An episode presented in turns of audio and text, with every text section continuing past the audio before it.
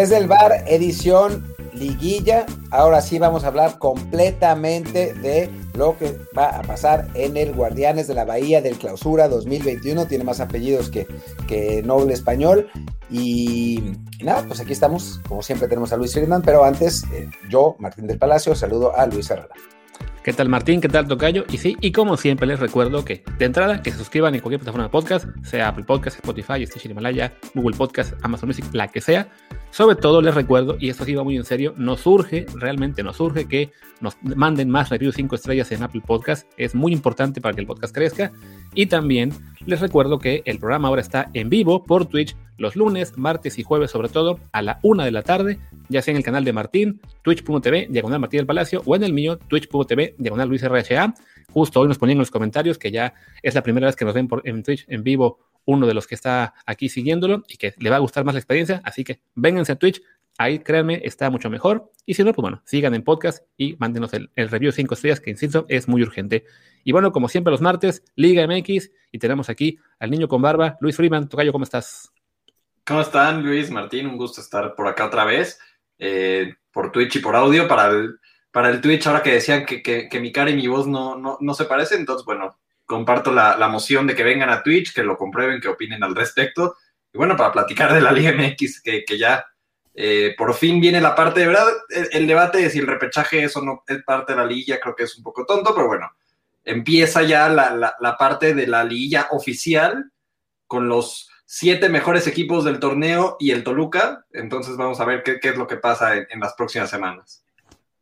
Pues Hablamos un poquito de lo que fue la repesca de los cuatro partidos y luego ya nos enfocamos en analizar la, los duelos de cuartos de final, ¿les parece?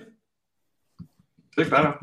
Pues venga, ¿cuál fue el primer, el primer equipo que se definió el sábado? Ya, no, ya ni siquiera recuerdo el juego de... El, el Atlas, Atlas Tigres. Pues venga, además la despedida del Tuca, la despedida más gris posible al técnico más importante en la historia de Tigres y según yo también la, la, era más exitosa de un técnico al frente de un club en México. No, y... no sé, o sea, Raúl Cárdenas en Cruz Azul. Es que yo digo que son, son, son, eras muy diferentes. O sea, no es lo mismo ser técnico en esta era de tanta competencia, de torneos cortos, de digamos agencia por eso libre. Es, es, mucho, es y, mucho más fácil ser es mucho más fácil ser campeón más veces en los torneos cortos. No, sí, o sea, pero Raúl Cárdenas ganó, ¿qué? Sí, pero es que en los 70 los equipos casi ni cambiaban. O sea, en aquella época tenías un buen equipo, esa base se iba a mantener por cinco años, que fue el caso del Cruz Azul. Ahora, entre torneos cortos, en los que no hay tiempo de descanso entre uno y otro, entre que hay, digamos, más equipos reforzándose cada rato, y además que Tigres hay que sumarle que a los títulos de liga fue la final de Libertadores, la final de Mundial de Clubes, creo yo, para mí, que eso es más, eh, tiene más peso que lo de Cruz Azul, siendo muy, muy meritorio, se enfocó únicamente en el ámbito local. Pero es que no había, no había, eh, no, ¿qué, ¿qué, ámbito local? Ganó tres veces la, la Concachafa de entonces, güey. ¿Y a cuántos ah. mundiales fue? ¿A cuántos mundiales fue? No existía. Claro, o sea, ese, ese, ese, ajá, ese, no, no, México, o sea, como Cruz Azul, no, no, no, no, Cruz Azul me refiero, o sea, él como ah, técnico, bueno, no existía. O ese sea, es el punto, o sea, era, era una, una, época muy distinta, digo, tiene mucho su mérito y tanto él como Treyes tienen su espacio en la, en la historia del fútbol mexicano, pero sí son muy complicados de comparar con lo que es ahora, digamos, de la era moderna al menos, para ponernos de acuerdo más rápido, creo que sí, comparable al paso de Tuca por Tigres, no hay ninguno. Ah, bueno, sí, de la, de la era actual, no. no pero, pero sí, de antes, pues sí, eh, Raúl Cárdenas ganó todo lo, ganable.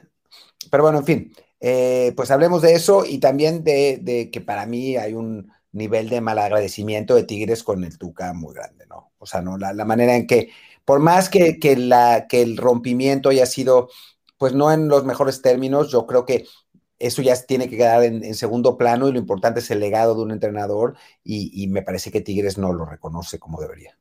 Pero, pero, ¿cuál es la forma de, de, despedir a un técnico? Porque pasó en, en, un aspecto de redes sociales y de comunicados y demás, porque, digo, lo de América fue desastroso con el piojo, fue, fue una patada totalmente asquerosa la forma en la que le dijeron adiós. Lo del Tuco ahorita, pues, tampoco es que lo, hicieran mal, solamente no hicieron nada. Un, un videíto ahí muy, muy X. Eh, León con Ambriz también un videíto, y eso que León es probablemente el que mejor comunicación tiene de la liga en esos aspectos. También un video pues muy simple, pero la pregunta es, ¿qué, qué, qué es lo que deberían de hacer para despedir a un técnico exitoso en un equipo? Yo creo, o sea, yo creo que lo primero era sacar un comunicado, agradeciéndole a Tuca por todo y diciendo que organizarán un partido de homenaje o un homenaje, el homenaje que, que se merece cuando las condiciones de la pandemia lo, lo, lo permitan. Después que lo hagan o no, pues igual, ¿no? Pero, pero es, es el, o sea, ojalá lo hicieran, pues, pero es el detalle, ¿no? Para empezar. Y después un video que esté mejor. O sea, ese video es como si lo hubiera hecho un becario. O sea, ay, tú, becario de Tigres, a tu amigo de Twitter, haz un video de, de Tuca Ferretti. O sea, imagínense, no sé, hay, hay, gente que dice que le tenían que poner el nombre de Tuca al estadio. A mí eso me parece mucho, pero, pero sí, no sé. Un palco algo, un palco, lo que sea, ¿no? O sea, anunciar, los, los, argentinos son buenísimos para esas cosas, o sea, el tipo te da todos los títulos posibles, todavía en su peor año, el último, te hace subcampeón de clubes, llega también en la final de la Libertadores, o sea, es el técnico más icónico en la historia de tu equipo y lo despides con un video pinchurriento, o sea. Claro, además, o sea, comparemos un poco con lo que se hace en Europa, tío, no es la misma situación en ese punto, que se hacen ruedas de prensa específicamente para despedir al entrenador, se, se, presenten ahí, no sé, mensajes de sus jugadores o de su esposa, de su familia, quien sea, eh, se le entrega una placa. Digo, estamos en pandemia, es más complicado hacer un evento así, pero sí, algo faltó para, para despedirle, digamos, con, con, pues sí, con un mejor detalle. O sea, ayer corría en el, video en redes sociales, o fue un mejor, de que el Tuca lo ovacionan cuando va a tomar la vacuna. O sea, que fue, digamos, mejor despedida esa, simplemente que una situación espontánea a la que preparó Tigres. Y, y, creo que, digamos que la directiva lo pudo hacer mejor. También creo que influye un poco que ahora como la directiva manda a Culebro, que apenas acaba de llegar, eh, quizá le faltó, digamos, esa sensibilidad de, con este cuate van trabajando 10 años, hay que hacer un poco más. Y también de, de parte de la afición, no de toda, pero sí de buena parte, ese, está circulando mucho esta frase, no nos debemos nada. ¿Cómo chingados no? Claro que le deben un chingo al Tuca. Y es que creo que justo por, por, el, por el, como hacía yo la pregunta, es, creo que en México no se valora suficiente la figura del director técnico.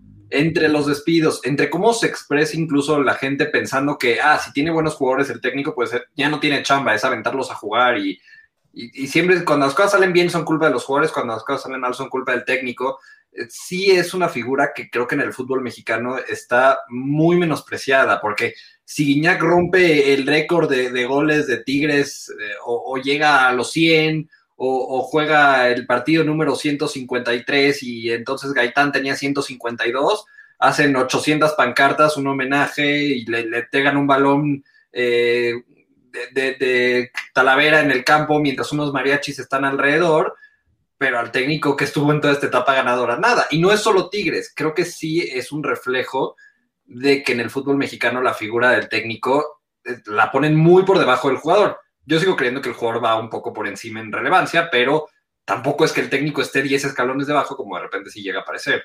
O sea, para mí depende del técnico y de las circunstancias, etcétera, pero es que este entrenador específicamente, o sea, yo todavía, todavía entiendo que a veces no, no, no se le, le dé tanta relevancia porque quizás no la tenga, pero específicamente Tuca es parte del, de la cultura de Tigres, ¿no? Es, es parte de, del, del, ADN de Tigres ya, ¿no? No, no tienen manera de sacárselo, no sé, me parece, me parece muy bajo. Pero bueno, en fin, hablando de fútbol, pues perdieron con el Atlas. Sí, en lo deportivo creo que, bueno, yo, yo decía un poco cuando acabó el partido que fue el, el, partido fue un poco el ejemplo de, de, la parte negativa de la era del Tuca, que es, es, el típico partido que se le criticaba tanto al Tigres de Tuca, sobre todo ya en los últimos años que ya tenía tan armado su equipo exitoso, y es sabiendo que tienes un plantel tan superior al del rival, que tienes futbolistas tan con tanta posibilidad de ser determinantes de medio campo para adelante, sacar una propuesta tan plana al partido y tan no sé, tan, a, ver qué pasa, se me está yendo ahorita la expresión, pero, pero a, a dejar que el rival sea el que dicte a, qué se juega y cómo se juega, pensando en que sí, en un contragolpe, en un balón parado, en una jugada individual, lo vas a resolver. Y a mí sí me pareció que, se murió de nada Tigres, pero porque no trató en ningún momento de hacer algo más. Cuando el partido estaba empatado, Atlas tuvo más llegadas. Tampoco es que fuera altamente dominante, que fue una, una superioridad futbolística impresionante, pero Tigres dejó que el partido llegara a una circunstancia en la cual, pues cayera un gol en cualquier momento del Atlas. Cayó llegando, quedando 10 minutos y entonces sí ves 10 minutos más el agregado de Tigres volcado al frente y entró Leo y entró el diente y centros y pelotazos y un equipo apurado. Carajo, Tigres podía haber hecho eso eh, o, la mitad o un cuarto de eso en, los 80 minutos previos y a lo mejor y lo ganaba con dos goles de ventaja. Entonces sí son esos partidos típicos que a pesar de todo lo positivo que dejó el Tuca, a, mucha gente de aficionados de Tigres los dejó con ese sinsabor de podíamos hacer más, de ese Ferrari que no pasaba de segunda. Que igual, parte de eso también es algo que hay que reclamar a los jugadores, ¿no? O sea, el Tuca te puede plantear un partido, digamos, sí, muy, muy cato, todo lo que sea, pero con el talento que tenían en la cancha, si era de repente, pues para exigir que, que apareciera la genialidad, que apareciera una individualidad que, que, algo intentara, ¿no? O sea, sí, sobre todo lo, yo lo comenté en el, el, programa anterior de Liguilla, que decían, no, pues a ver, es, es, saben que es la última del Tuca, lo querrán despedir con, con un, un mejor resultado, porque además fue su técnico de la mayoría, pues todo el paso que estuvieron con Tigres, y como que ni siquiera hubo esa, esa hambre, esas ganas de demostrar al, entrenador que los dirigió por tantos años, hey, estamos contigo en la última, ¿no? O sea, fue como de, bueno, pues ya, se acabó, ni modo, no pasa nada, ¿no? Como que sí, faltó un poco más de sangre del lado de Tigres, ¿no? Es que justo, justo creo que es un equipo que está cansado, que está desmotivado, que, que, que de repente ya ganar un título de liga, pues sí les da gusto y sí lo celebran, pero ya tampoco es el, gran objetivo, porque pues ya eh, eh, es un tema que por ahí, no, no si fue el propio Guardiola el que alguna vez lo tocó, de, cómo motivar a un equipo acostumbrado a ganar. Y, es un tema que, en las dinastías del deporte es muy delicado. Digo, Tigres no llegó al, punto de dinastía, no es de que haya ganado siete torneos cortos consecutivos, pero sí era un equipo que cada dos o tres torneos era campeón y con los mismos jugadores. Y, y, sí ese aspecto, y creo que lo perdió también un poco eh, el Tuca y los propios jugadores, porque bueno, la motivación personal también tiene que tener un factor ah, importante, pero sí es un equipo que perdió hambre, que envejeció, que se cansó y, se termina viendo en este partido. Un equipo como el Atlas, que se está jugando entrar a una liguilla, con lo que significa para el Atlas jugar una liguilla. Ves al Puebla en, la última jornada contra Santos colgado del travesaño para conseguir lugar entre los cuatro primeros y entrar directo a cuartos de final. Eh, lo de Toluca visitando a León, equipos que, que, sí están con esa motivación adicional. Y en cambio ves un Tigres que pues jugar una liguilla era lo de siempre. Entonces, sí perdió la motivación el equipo, se cansó, envejeció. Ya el tema del Tuca, yo sí siento que pesa el hecho de que ya se iba. Los que estaban con él, pues no están muy de acuerdo con que se vaya. Los que no, pues tampoco se iban a matar específicamente en este partido. Y pues sí, más allá de aspectos tácticos, creo que sí un aspecto de motivación y de, y de disposición de ganar un partido termina pesando para que el Atlas se lleve este juego. Y también creo que tiene que ver con que pues los ciclos se cumplen, ¿no? Y las relaciones se desgastan. Y a final de cuentas, nosotros esperábamos que los jugadores sacaran la casta por el Tuca, pero quizás lo que pasó realmente es que ya estaban hasta la madre, ¿no? Y quizás también pudo haber pasado lo mismo, ya para dar el salto, con los jugadores del León, ¿no? Que pierden 2-1, iban perdiendo 2-1 contra Toluca, o sea, los iban a eliminar, al final lo rescatan con un golazo de Fidel Ambriz, que yo pensaba que era el hijo de Nacho Ambriz, pero ahora resulta que no es. ¿No tiene ningún parentesco? ¿Cómo? No tiene ningún parentesco con él. Ningún parentesco, nomás se llama Fidel Ambriz y le pega bien de la, que era su sobrino y dije, bueno, le, salió bien el, el, trato familiar, pero... Sí, yo igual, yo pensé que era el hijo de Ambriz, pero no, no, aparentemente no. Y después pierden penales, ¿no? Y creo que León era favorito contra Toluca a nivel plantel, además había llegado mejor al, al partido, en teoría, contra Toluca, así que mi explicación también tiene que ver con con ese desgaste, ¿no? O sea, ya sabían que se iba, que se iba a ir Ambris, Ambris mismo se fue porque seguramente sentía que ya el vestidor no respondía como antes y bueno, pues eso se, quedó claro en la liguilla. Que en el caso de León hay que decir que esto fue un problema que tuvieron básicamente en toda la era de Nacho Ambriz. O sea, era un equipo al que le costaba muchísimo y hasta el final los juegos de emisión directa, ¿no? O sea, no solamente fue esta liguilla, bueno, esta repasa que pierde con Toluca en, ¿cómo se dice?, eh, en, penales, fue quedar fuera ante un Morelia hace año y medio, fue la eliminación en la Conca Champions dos, veces, dos años seguidos, fue también eh, sufrir contra el pueblo el torneo pasado, o sea, incluso, incluso cuando fue campeón, su desempeño, digamos, en general, eh, en los duelos directos, no era similar al, al, gran León que veíamos en temporada regular. Sí, yo, yo, yo sobre León creo que el gran pecado es que se vaya con un solo título cuando sí ha sido en los últimos tres años o dos años y medio el equipo que, en temporada regular mejor fútbol y más constante y más dominante eh, fue. Y sí, a, la hora de las eliminatorias de, eliminación directa, valga la redundancia, eh, si era un equipo que, empezaban los golpes de, goles de los dos lados, se, abría totalmente el partido y a Ambris le faltaba cerrar las eliminatorias, el, ajustar sobre la marcha, el encontrar cómo eh, jugar un poco con el resultado, con el gol de visitante, con la posición en la tabla. Le pasó en Conca Champions también. Creo que ese sí, si estamos hablando de los pecados del Tuca, creo que el pecado de Ambris ha sido ese justamente, que en las eliminaciones directas eh, se desbalanceaba mucho el equipo. Y bueno, ahora sin, sin el Chapito Montes, sí creo que con Montes hubiera sido otro partido el, juego contra Toluca. Además, Toluca, lo he, dicho acá, a mí me parece un equipo ML0 porque defiende muy mal, pero ataca muy, muy bien o por lo menos muy vertical. Es un equipo que rompe totalmente el medio campo y al no tener León a Montes, pues terminó cayendo en el juego de Toluca y es lo mismo que le pasó esa vez contra Morelia. Caes en el juego del no favorito, dejas que ellos dicten cómo se va a jugar te abren totalmente el partido y pues termina perdiendo por eso, porque pues al final rescata irse a penales y pierden los penales, pero sí fue un partido demasiado abierto y León no debió permitir que fuera ese tipo de partido. Tuvo que haber sido un juego en el que León tuviera la posesión y el control y, se pusiera arriba y mantuviera el balón bajo, bajo su control y no lo tuvo, lo perdió. Parte Montes, parte también Ambris. Y no sé qué, hay que tanto haya sido el tema de la motivación. Creo que Ambris, desde que fue campeón, dejó claro que él, pues, dejó entrever por lo menos que se quería ir a Europa, ojalá sí sea por eso eh, que, se está, que se está yendo de León. Y bueno, creo que es, la única gran sorpresa, más allá de lo de Atlas que se podía dar, creo que el hecho de que Toluca se haya metido a los cuartos de final sí es la, gran sorpresa del repechaje. Sí, yo tengo además dos comentarios que me, surgieron a partir de, tu análisis. Eh, primero, que de pronto nos quejamos toda la temporada de que no había goles y en la liguilla explotaron, ¿no? Bueno, el repechaje, ¿no? Goles por todos lados en todos los partidos, ¿no? De un 2-2, un 5-0, o sea, cualquier cosa. Sí, de hecho el promedio fue, saltó, ajá, fue, saltó de 2,37 en la temporada regular a 4 en la, liguilla, más los penales.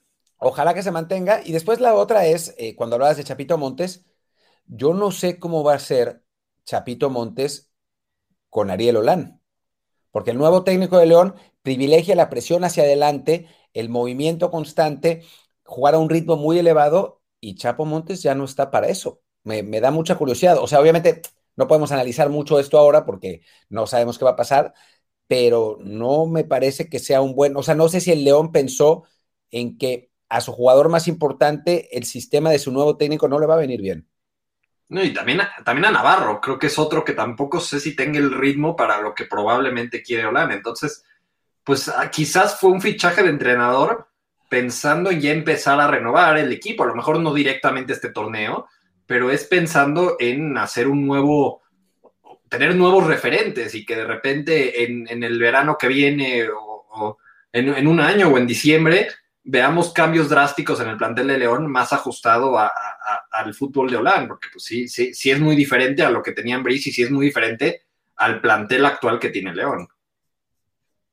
Sí, bueno, y también que pensar que Luis Montes ya es un jugador veterano, evidentemente sigue siendo muy importante para León, pero es natural, pues ya ir pensando en una transición que a lo mejor no lo involucra a él, ¿no? No sé si acaben enviándolo al Pachuca, donde le pueden hallar mejor acomodo, o simplemente pues, ver cómo... están pidiendo para Pumas, ¿eh? Yo lo, yo, yo, sí. que lo manden, por favor. Sí, no, definitivamente, nos vendría muy bien. Es más, le damos a cambio a un crack como Fabio. Exacto, Fabio es más joven, sí le puede servir a Olan. Y además, al, ritmo semilento que juega Pumas, está perfecto el Chapo Montes. Ah, ideal. A las 12 del día en el domingo, Montes va a estar feliz, seguramente. tirando pelotazos largos. No, no, absolutamente. Chapito, Chapito, amigo, los Pumas están contigo. Exacto. Pues bueno, a ver, ya hablamos entonces de las eliminaciones de, León y de Tigres. Hablamos realmente muy poco de los que avanzaron, pero bueno, tenemos todavía la oportunidad de, hablar de ellos ya en los otros de. Pues otra repesca que fue la Santos Querétaro, creo que es la más breve de todas. 5-0, una paliza. Para eso fue el Querétaro, mejor video de Pumas. Mínimo, solo quedaba 1-0. Mazatlán sí les puso su tweet de que para eso los eliminaron, pero, pero bueno. Eh, igual creo que fue un gran trabajo del Piti, creo que no podemos lincharlo por este partido, creo que eh, le sacó mucho provecho un plantel muy corto, pero eh, salió, creo que salió muy abierto el equipo, muy rápido se puso abajo en el marcador y le mató cualquier propuesta y cualquier posibilidad a, Querétaro de, pelear el partido. Creo, digo, creo que si hubieran jugado más, más a, defenderse o, a, tratar de ser un poco más, eh, serle más la, la posesión a Santos, A lo mejor les hubiera durado más el 0-0, pero creo que eventualmente el resultado iba a ser el mismo. No es lo mismo irte 5-0 que, que 2-0, pero eh, pues se murió con, con, la suya y creo que fue un buen trabajo. Y creo que lo de Santos sigue siendo muy bueno. Lo, de los chavitos me sorprendió que no, no, no fue titular Santi, ahora sí lo, lo mandó a, a, la banca Almada. Pero pues el, el, equipo funcionó bien, con Aguirre como único 9 y ya con Diego Valdés recuperado, jugando detrás de él. Creo que sí es, entre él y Gorriarán son futbolistas muy determinantes. Creo que Santos cumplió muy bien con, los jóvenes mientras sus extranjeros estaban lesionados. Cuando regresaron los extranjeros, como que se tambaleó un poco el equipo y otra vez parece que está agarrando el modo y creo que sí debe ser. Esta serie contra Monterrey va a estar muy pareja y muy buena y creo que el que salga de ahí es el que tiene posibilidades de tumbar a Cruz Azul y América como los grandes favoritos. Sí. Ve, Martín, ve.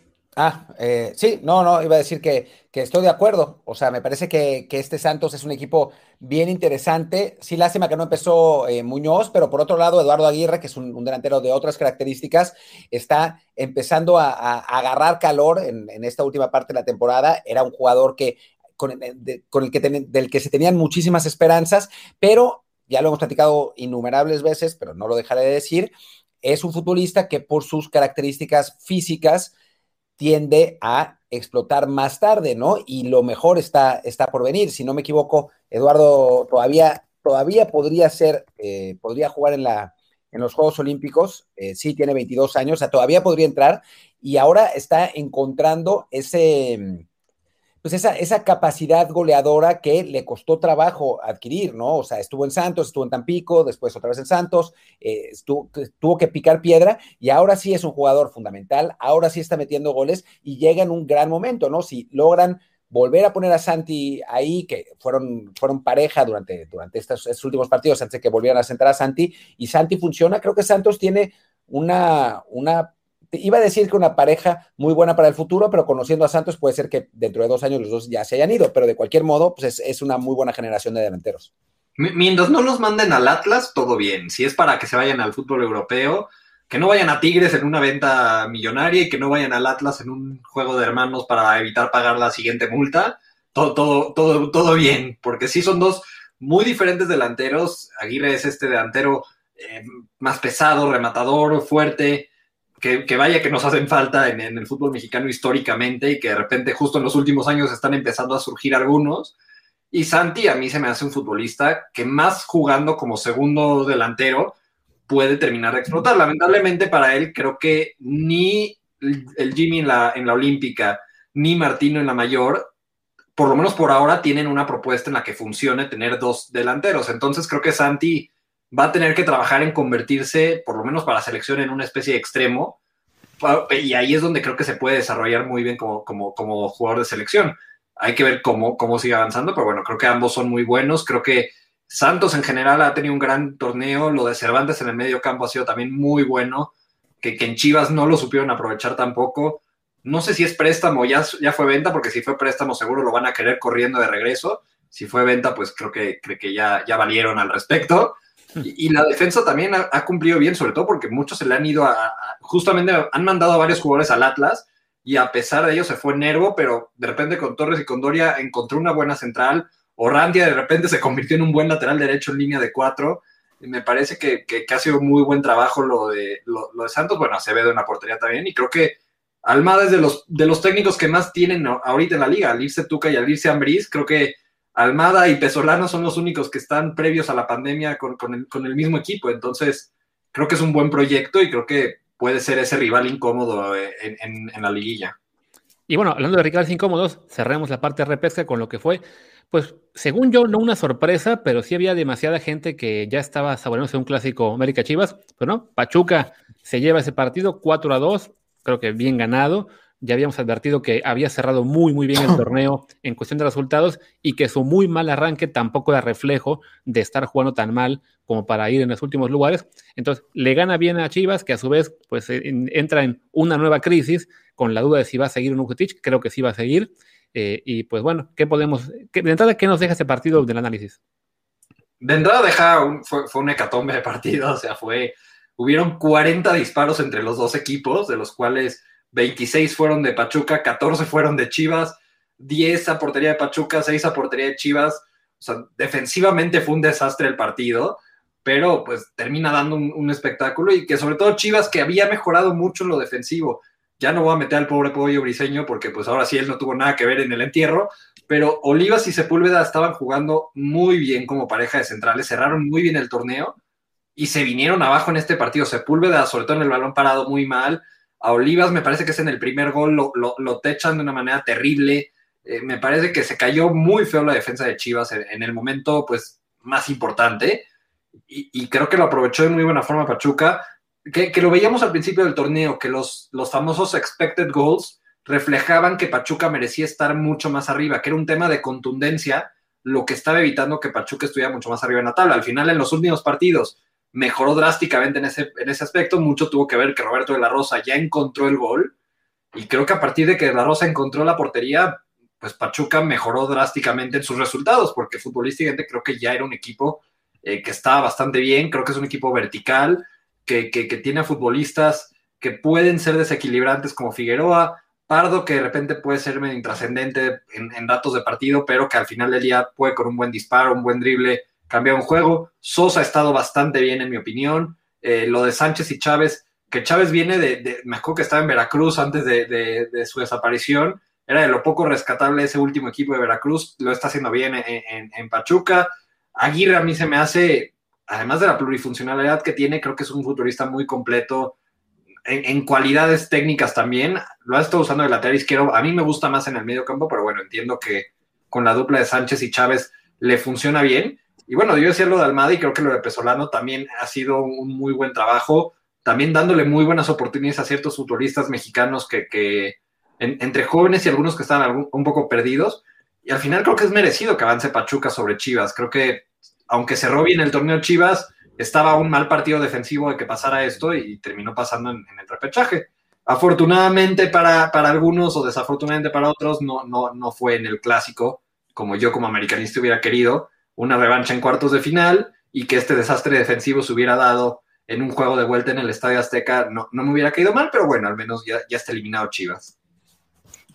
Y es que, bueno, pues es un desastre defensivo, también un desastre, digamos, en la, en la cuestión organizacional, con la idea de si, si sigue o no Bucetich, al que mucha gente ya no ya quiere fuera porque lo considera que no es el técnico adecuado. También un desastre con tu mejor jugador, al menos en apariencia, como es Macías, pues como que desconectado del club.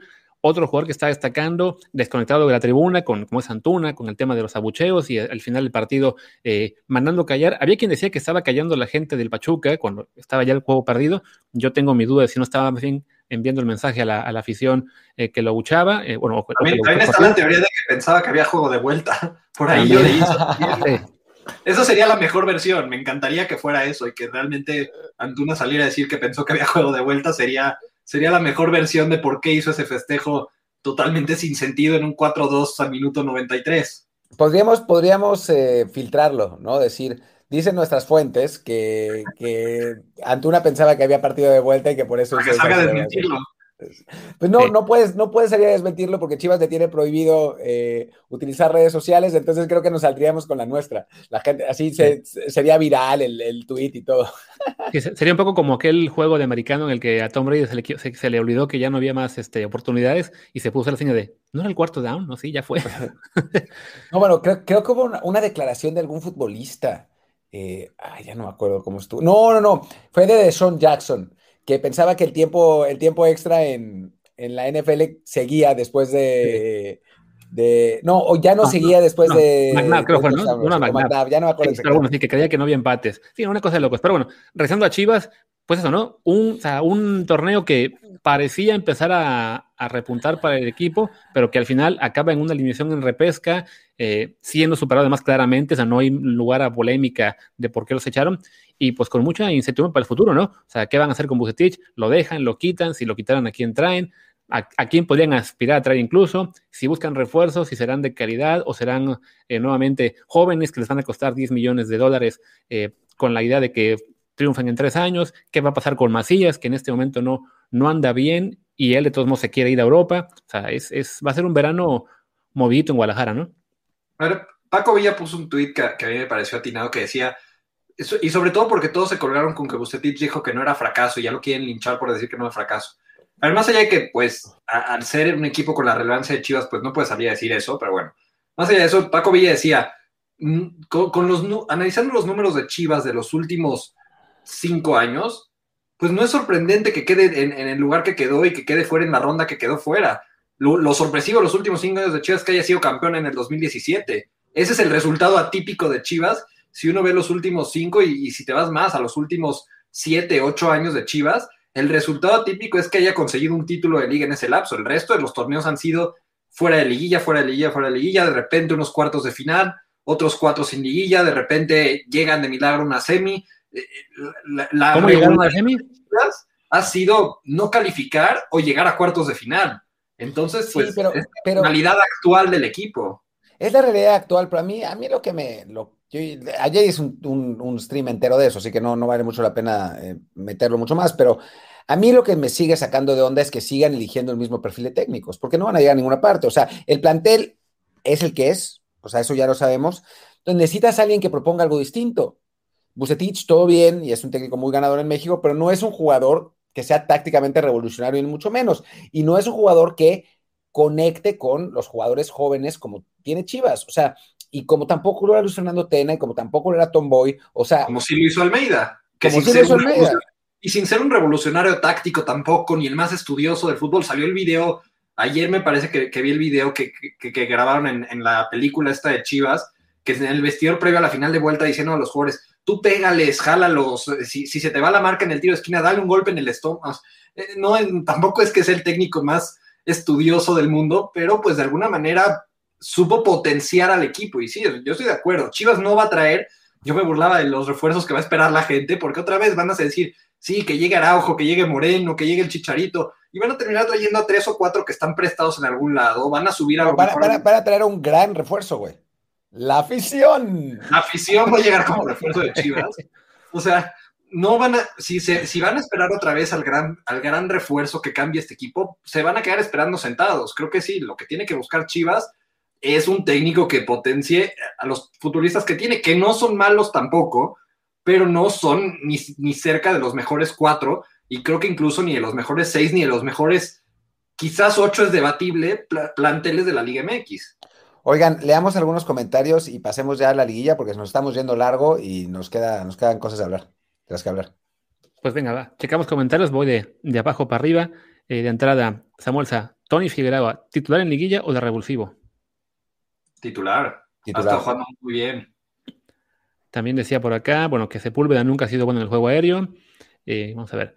Dice Octavio, ¿cómo ven a de la Rosa? En el Fútbol Manager siempre la rompía. El Fútbol Manager siempre sabe muy bien eso. Eso es porque Luis era el researcher y está enamorado de la Rosa desde que era un, jovenzuelo.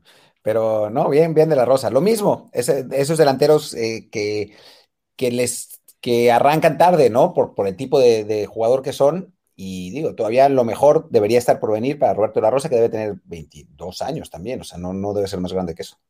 A, mí me gustaría que, a él o, al propio Aguirre o a Santi Muñoz, alguno de esos debería ir a Copa Oro, sobre todo si después de que salió esta prelista para, la, para lo de la CONCACAF Nations League y que a pesar de, de los goles y a pesar de las ausencias, no está Chicharito y los únicos nueve que están son Jiménez, que muy probablemente no pueda jugar, y Alan Pulido, eh, creo que está Vega, pero pues Vega yo no lo considero un 9 eh, natural. No es, Pues, pues, debería, debería de llamar a alguno de ellos. O sea, creo que si no les da el corte para Juegos Olímpicos, porque es una lista de 18 y porque probablemente va a haber un refuerzo en los centros delanteros y va a ir Macías también, pues deberían de ir a Copa Oro, si, sobre todo si no va a ir Chicharo. Alguno de los dos. El, el, el Martino es como tu tío viejito, güey.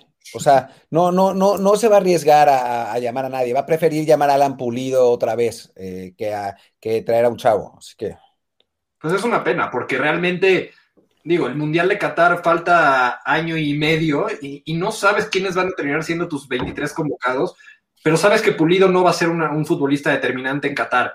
Y, Aguirre tal vez lo es, y, y, De La Rosa tal vez lo es, y Santi Muñoz tal vez lo es. Pulido no lo va a hacer. Entonces, ¿cuál es tu riesgo en la Copa Oro? ¿Perder la final? Y no ir a, ya ni siquiera hay confederaciones a la cual calificar. ¿Cuál es el gran miedo de lo que te pueda pasar en la Copa Oro? ¿Insinúas que Rodolfo Pizarro no va a ser un jugador que, lo va a cambiar todo en la Copa Oro? O sea, a lo mejor no cambia todo en la Copa Oro, pero no en el Mundial de Qatar. Sí, tampoco en la Copa Oro, pero bueno. Por más que Curazao tiene un gran proyecto, pero bueno, a lo mejor contra El Salvador te da una exhibición monumental y, dribla el medio campo de una manera espectacular y pone tres asistencias de gol para Alan Pulido, valga el tema, pero no, no son los futbolistas que nos van a dar ni un recambio ni una titularidad en un mundial. Mejor jugártela con, con las opciones jóvenes que a lo mejor en año y medio están en un nivel mucho más elevado y ya les diste millas en selección. Pero bueno, creo que ya me desvié el tema, pero creo que De La Rosa es un buen jugador y hay que, hay que seguirlo monitoreando como un posible nueve de los varios que hay que seguir para la selección ahorita. Ok, había puesto un comentario que mencionaba Aguirre y Muñoz, pero básicamente ya hablamos de ellos ahora, así que voy con el siguiente que dice de Fernando Isa. Sí, Guardiola dijo que después de la derrota contra Chelsea ya no sabía cómo motivar a, los, a ese Barcelona para buscar más, ¿no? En referencia a lo que era Tigres y... yo me refería, no, no, no me acuerdo exactamente dónde lo vi, pero sí hablaba de, de cómo motivar a un equipo acostumbrado a ganar y, lo complicado que es ese aspecto y creo que aplica, aplica para Tigres, aplica para otros equipos que han sido en diferentes deportes y en diferentes ligas muy dominantes y creo que pues es uno de los grandes temas del deporte en, las dinastías que es difícil encontrar. Eh, quien ya vio eh, The Last Dance, el, documental de Michael Jordan, pues bueno, de los Bulls de los noventas, entrado un poco alrededor de Michael Jordan, pues sabrá un poco también más de ese tema y creo que por ahí va la historia. Otro más que hay por acá es de, dice, muchos ni siquiera conocen el parado táctico de los técnicos en sus equipos. Se les debe tener más reconocimiento en referencia al Tuco Ferretti. Sí, es que ah, es, el segundo comentario de dos comentarios que hizo. O sea, el, primero decía, decía, decía, decía, ah, Luis Friedman tiene razón. Sí, exactamente. Por es, que estoy completamente de acuerdo. Ahí está, mira, ya me lo destacamos, ¿cómo no? Muy cierto lo dice Friedman. Eh, ok, y creo que ya, después de eso, bueno, ya lo, lo, que nos quedan después, bueno, un comentario de algo que hablábamos antes de empezar a grabar, yo quiero ver el capítulo de la serie Chicharito cuando Cristiano no lo invita a una fiesta. ¿Será que pasó? O sea, el problema de la serie de Chicharito es que, pues, más o menos sería la película de gol. O sea, sí se parece demasiado. A, partir de la llegada al Newcastle, sí se parece demasiado la narrativa, e incluso la temporada 2 en el, en el Real Madrid. O sea, pues, pues sí, podría, si agarras a Kuno Becker de, protagonista, pues sí se va a confundir un poco qué, qué, qué es qué. Y para la gente que está, para la gente que está oyendo esto y no sabe a qué nos referimos, les recuerdo por eso que conviene que se vengan a Twitch, porque antes de empezar a grabar el programa, justo hablábamos de la serie de, Luis Miguel, que salió la práctica un momento, y decíamos, bueno, ¿quién se puede hacer una de fútbol? Pues a lo mejor algún día le hacen la serie Charito, y por eso vino este comentario. Y insisto, aprovechen para venir a, a Twitch los lunes, martes y jueves, una de la tarde, canal de Martín del Palacio o canal Luis RHA y así se, pueden divertir más con todos sus comentarios y con estas cuestiones que, hablamos antes de empezar a grabar. Y diría que ahora sí ya regresemos a, bueno, hablemos de los, los, los duelos de, cuartos, ¿no? Hablemos, sí, sí. Eh, pues arranquemos con tu América, Luis. Adelante. Sí, bueno, creo que América, yo, yo hablaba un poco antes de la última jornada de que necesitaba desesperadamente este descanso, que sí necesitaba un momento para eh, pausar un poco Solar y ajustar algunas cosas, sobre todo defensivamente, que no, no estaban cuadrando. Creo que sobre todo recuperar a Córdoba, creo que ya salió, ya, ya, salió la noticia que ya está al 100%, creo que esa es la parte más importante. No es coincidencia que el bajón de América venga a partir de que no estuvo Córdoba en el campo, creo que sí era parte muy importante de la propuesta de, de, Solari, porque partiendo como extremo hacia el centro, realmente sí le daba al América una verticalidad importante, y porque sus opciones en su lugar, que fueron Leo Suárez, que, salvo el partido de vuelta contra Portland, ha jugado desastrosamente, Giovanni ya ni por error entra a, los partidos, Roger Martínez no jugó mal como extremo, obviamente le faltaban otro tipo de aptitudes más de medio campo hacia atrás, pero al también darse la lesión de Henry Martín, terminó moviéndolo hacia centro delantero y entonces pues, pues se tuvieron que tapar dos huecos con un solo jugador. Creo que al recuperar a Henry, al recuperar a Córdoba, el América tiene que otra vez ser un equipo muy, muy, muy favorito en esta eliminatoria y la clave tendría que ser lo defensivo, tendría que ser que Cáceres y Valdés realmente sean la dupla titular y que lo hagan de buena manera, porque si, si, si defienden bien, creo que de medio campo hacia adelante el América no debería tener problema para ser dominante en esta serie.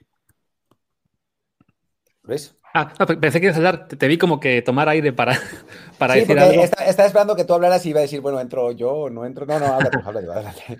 No, bueno, yo simplemente en, el Pachuca América, yo este, añadiría que, veo, yo veo favorito el Pachuca, con todo y que es un duelo segundo contra, que es octavo general. Para mí Pachuca cerró también en la, temporada y en general su, juego me, parece que ha sido un poquito más consistente en los últimos dos meses. El América de, digamos que, fue el, parón de fecha FIFA, si no me equivoco, para acá, lo vi cada vez más tambaleante, ya su Fidagol no, no por tampoco gran cosa. Para mí, así como sorprendió, entre comillas, a Chivas, también puede haber sorpresa contra el América. Fue la lesión de Córdoba, no fue, la, no fue el parón FIFA. Por ahí dicen que está entrenando por separado, entonces hay que ver si llega al partido el jueves. Eh, yo, creo que, yo creo que eso sí sería algo que puede cambiar un poco la eliminatoria, pero si llega a, a, ser titular y está en buena forma para el partido de ida y pues obviamente al estar para la ida también para la vuelta, sí creo que el América tendría tampoco que pasar cómodamente, pero sí creo que es claro favorito, no, no amplio, pero por lo menos claro favorito en esta eliminatoria. Sí, yo, yo lo veo parejo. O sea, veo mejor al América, pero creo que, que le puede dar un sustito. O sea, para mí América y Cruz Azul son los dos equipos favoritos en, la liguilla, pero no creo que eh, los de Solari vayan a ganar fácilmente. Creo que, que se va a poner divertida la cosa. Listo, pues pasemos al otro duelo de liguilla hablemos un poco de Puebla Atlas. El duelo, el duelo creo que es el más este, curioso porque, bueno, garantiza que o Puebla o Atlas van a estar en semifinales, que, creo que ninguno lo hubiera imaginado al que el torneo. Yo ayer decía que, era increíble que teníamos tres partidos de liguilla y un duelo por el no descenso, ¿no? en esta liguilla, pero sí, sorprendente. Así que bueno, adelante Luis.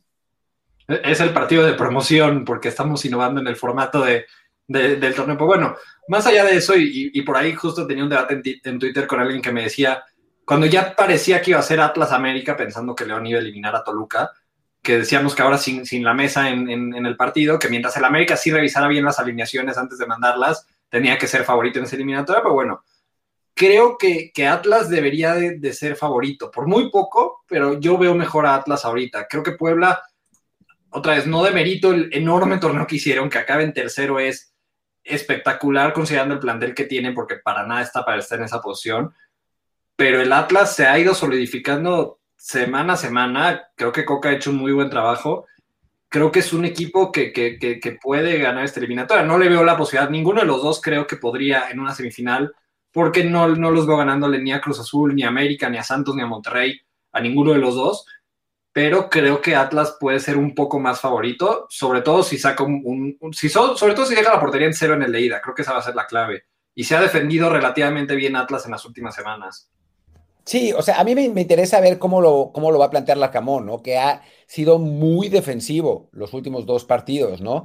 Se va a ir a encerrar al, Jalisco a tratar de sacar el 0-0 y después definir el Cuauhtémoc. O sea, creo, creo que ha, sido interesante cómo ha ido variando su, su estrategia. O sea, le fue fue súper defensivo hasta contra Pumas, ¿no? Para sacarle el 0 a 0. Entonces, pues sí me interesa, me interesa mucho, me da mucha curiosidad que, cómo, cómo va a ser el, duelo estratégico aquí, ¿no? O sea, creo que esta va a ser la serie con menos goles.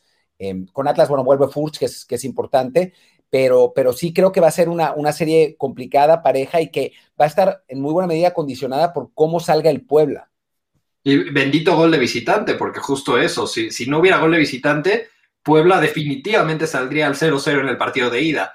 El tema de que existe el gol de visitante juega un poco a favor de que sí tenga que proponer más en el Jalisco, porque suponiendo que quedas 0-0 como visitante, si recibes un gol en casa tienes que anotar dos. Entonces, pues, no, y, si de repente por alguna razón el Atlas lo gana 1-0, pues está un gol de obligar a tres. Entonces, creo que el gol de visitante permite que esta eliminatoria quizás se abra un poco más de lo que sería si, si no fuera el caso de que existiera. Que igual, si por ahí el Puebla consigue un empate 1-1 en el Jalisco, lo veremos ah, encerrarse en casa a buscar el 0-0, ¿no? Creo que, bueno, yo en esta serie no, no, me cuesta mucho poner un favorito, porque francamente vi muy pocos partidos de los dos. O sea, no, no esperaba verlos en la liguilla, entonces tampoco les puse mucha atención. Pero bueno, en este caso, el Puebla, pues si, si quedó tercero es por algo, si Ormeño anda todavía inspirado, o sea, este técnico de Arcamón que no conocemos tanto todavía, por, el simple hecho de cerrar en casa y tener la ventaja también de que en caso de empate global y de goles este, de pues pasan ellos, los pondré como mis favoritos, pero sí debo reconocer, no, no tengo tan, un feeling tan claro de ninguno de estos juegos, ¿no? Bueno, de, este, de, esta serie. Pasemos a lo que sería Monterrey Santos, que creo que ya avanzaba Martín. la veo como a lo mejor la, vemos como la más entretenida, la más pareja de todas. Sí, a, mí me parece que, es, una muy buena serie. Creo que eh, Santos ha sido un equipo muy bien trabajado, lo decíamos analizando su partido contra Querétaro. Y Monterrey, que ha sido muy irregular, y ese creo que ha sido el, problema de Aguirre. Creo que te puede salir un Monterrey muy, muy propositivo y contundente y que encuentra bien cómo conectar con sus delanteros. Y te puede salir un Monterrey de pelotazo, de, esperar la jugada individual. Creo que no ha logrado ser consistente Aguirre y eso hace muy difícil pensar que lo puede hacer contra un equipo de Santos que en cambio sí lo ha sido, que, Santos, salvo ese par de partidos de, de, transición entre que regresaron los extranjeros y agarraron ritmo de juego, hace un equipo bastante consistente en su forma de juego. A lo mejor hay resultados que también saltan de repente, pero al menos dentro de la cancha, dentro de el saber a qué va a jugar y cómo lo va a jugar, yo he visto a Santos como un equipo mucho más consistente que Monterrey y creo que se puede ser el factor determinante. A mí no me ha gustado Monterrey cuando juegan Funes Mori y Jansen juntos, que a Jansen lo ha estado tirando un poco hacia la banda y luego pone a, a Maxi Mesa por el otro lado. A mí no me gusta ese, ese, ataque. Creo que tiene otras opciones que podrían funcionar más.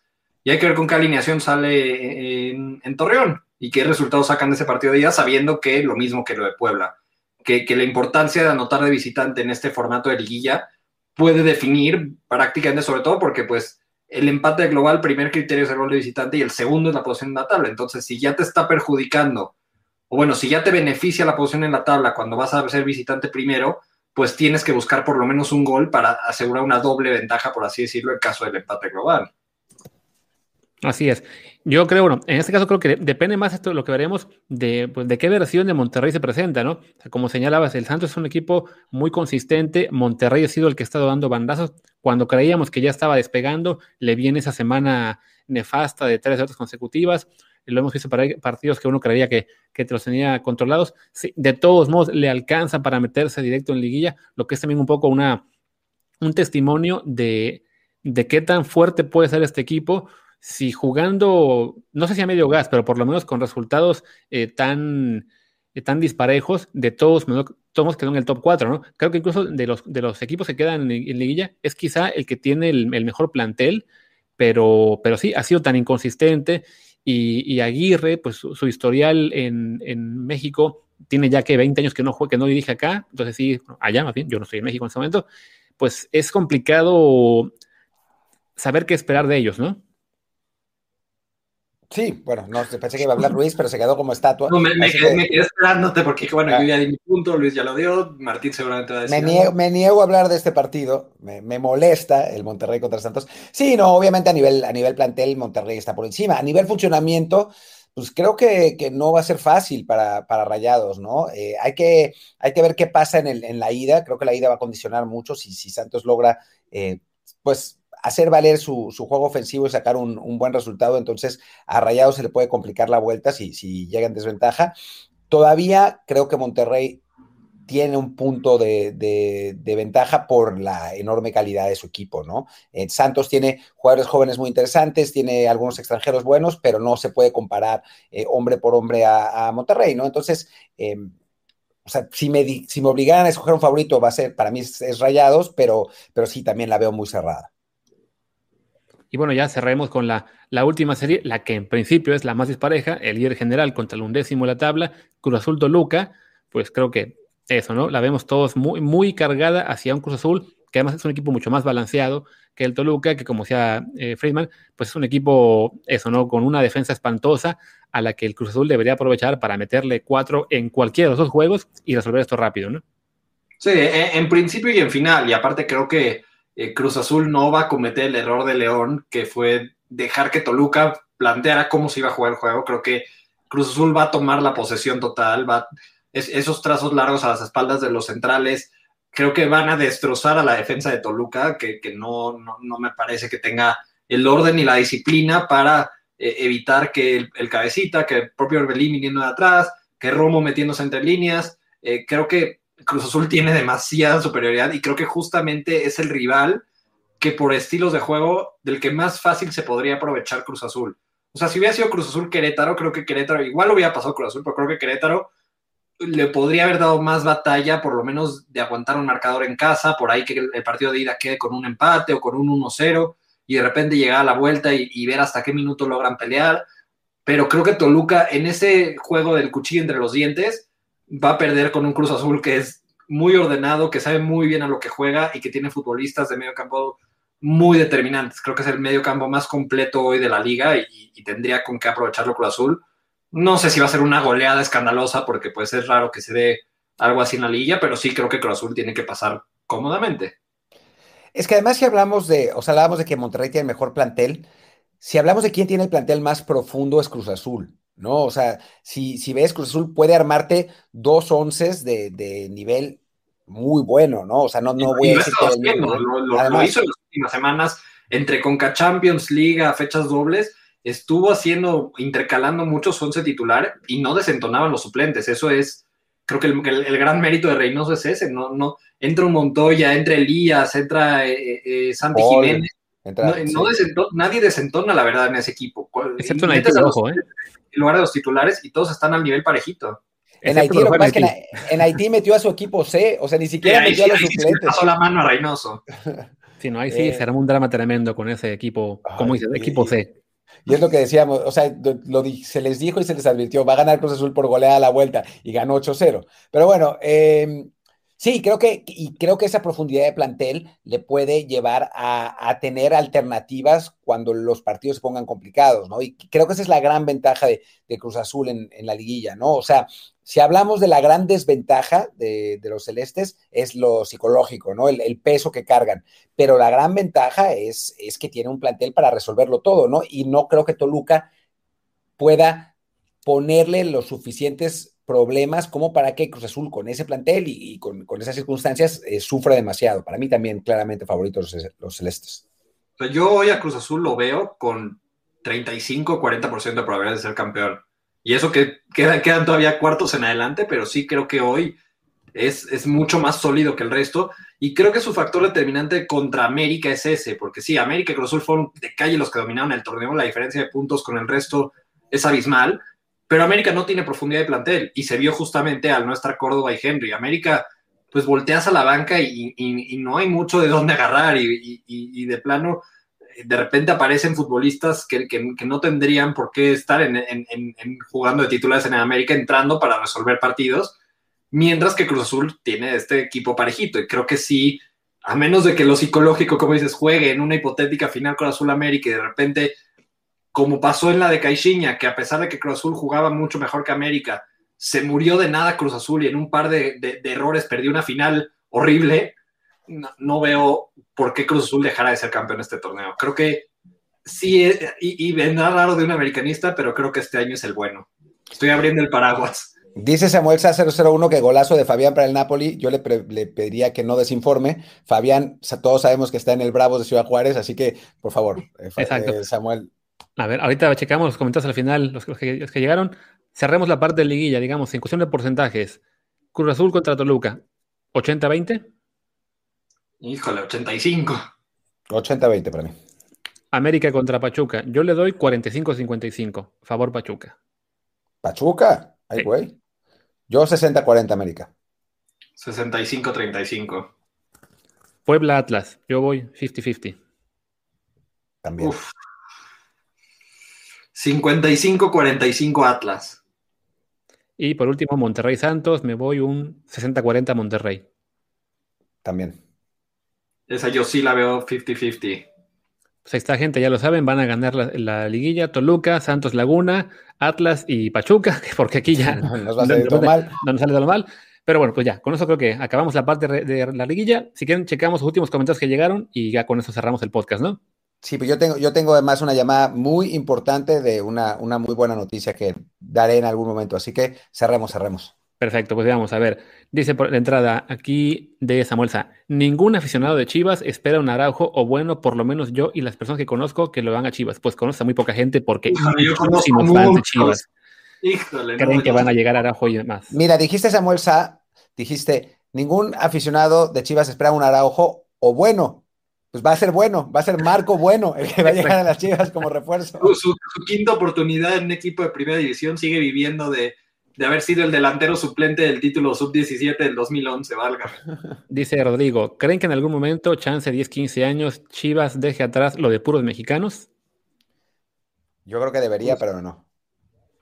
Yo no creo, que lo haga, porque e, e, es el valor agregado que le queda a Chivas. En el momento que trae extranjeros, va a perder a mucha gente que sin seguir mucho el fútbol se dice aficionado de Chivas, que, que le, sigue yendo a pesar de tantos torneos malos por este aspecto, porque es la carta para defender. Cada vez que Chivas tiene un mal torneo, en algún lado leemos, pero es que tiene puros mexicanos. Si le quitamos esa carta, igual no va a tener un gran presupuesto de fichajes, tampoco es porque si, si se abre a los extranjeros van a fichar a Messi. Entonces, bueno, Messi ya en estas alturas no sé si sería el referente, pero bueno, no va a fichar a Mbappé porque se le abre la oportunidad de traer extranjeros. Entonces, yo creo que si Chivas quema la carta de, jugar con puros mexicanos, le, da un golpazo a su historia y le da un golpe a su mejor carta para justificar los malos torneos. Yo recuerdo que hace que habrá sido unos 15, 20 años, fue un escándalo que llegara Gerardo Mascareño a Chivas porque era mexicoamericano, nacido en Estados Unidos. Y hoy, eso, aguanta, aguanta, a ver, déjame termino. Eh, digo, fue un escándalo hace 15, 20 años, ya no recuerdo bien la fecha exacta, y hoy es súper normal en Chivas que haya mexicoamericanos nacidos allá. Entonces yo creo que en algún punto de la siguiente generación van a, va, a entrar un naturalizado. Creo que por ahí va a ser la, la, salida, sobre todo cuando se acumulen más y más años sin títulos, en algún punto creo que van a decir, bueno, este Ciña versión 2032, pues es mexicano, lleva aquí toda la vida, ha sido seleccionado nacional y creo que por ahí van a abrir la puerta, pero todavía falta bastante. Y, sería interesante, por ejemplo, porque hay un nombre que sonaría como una opción que es Ormeño. Sería muy interesante si Ormeño llegaran a convocarlo a la selección de, Perú, o qué pasa si Chivas lo contrata previo a un llamado a la selección de Perú y luego lo convocan, lo, lo, corres del equipo. Eh, si es un tema, y, podría pasarle con un México americano también, que de repente Chivas lo contrate, esté jugando, o sea, un canterano y empieza a jugar y se vuelve la figura, y de repente lo llamen la selección de Estados Unidos. ¿eh? Ese es el, riesgo que tienen con los jugadores de doble nacionalidad, porque no, una cosa es un jugador con doble nacionalidad y uno es que ya juega por una selección de otro país. No, no creo que la, afición de Chivas aceptaría a Ormeño ya siendo jugador de la selección de Perú, por ejemplo.